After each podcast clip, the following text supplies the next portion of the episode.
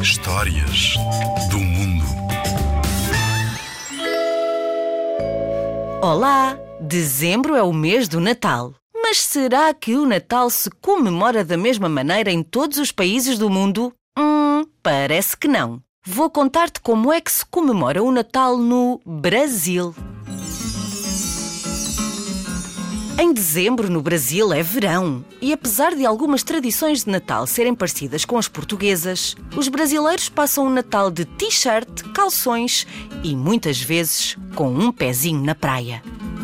A noite de Natal é uma noite de festa e a seguir ao tradicional jantar, precisamente à meia-noite, todas as pessoas se abraçam e fazem um brinde.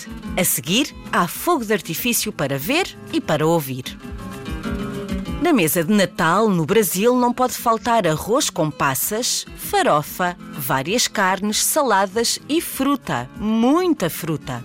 Mas como a população brasileira é uma mistura de vários povos, há quem coma bacalhau, como em Portugal, bolo de fruta, como em Itália, ou pratos tradicionais africanos.